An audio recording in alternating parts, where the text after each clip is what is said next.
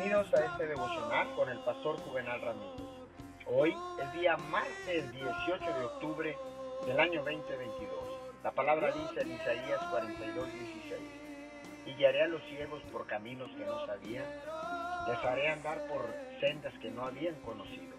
Delante de ellos cambiaré las tinieblas en luz y lo escabroso en llanura. Esas cosas las haré y no los desampararé.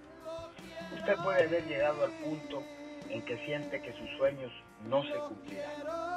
Pero Dios tiene todo resuelto. Si usted comienza a creer de nuevo, comienza a soñar de nuevo, comienza a perseguir lo que Dios puso en su corazón, Dios hará un camino donde usted no ve un camino. Él lo conectará con las personas correctas. Él abrirá puertas que ningún hombre puede cerrar lo que Dios habló sobre su vida, lo que Él le prometió en esa noche, lo que susurró en su espíritu, esos sueños escondidos, Él hará que se cumplan.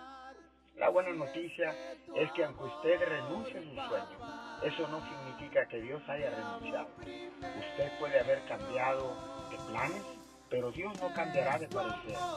Él sigue teniendo un plan victorioso delante de usted. ¿Por qué no se pone de acuerdo con Él? Señor, oramos.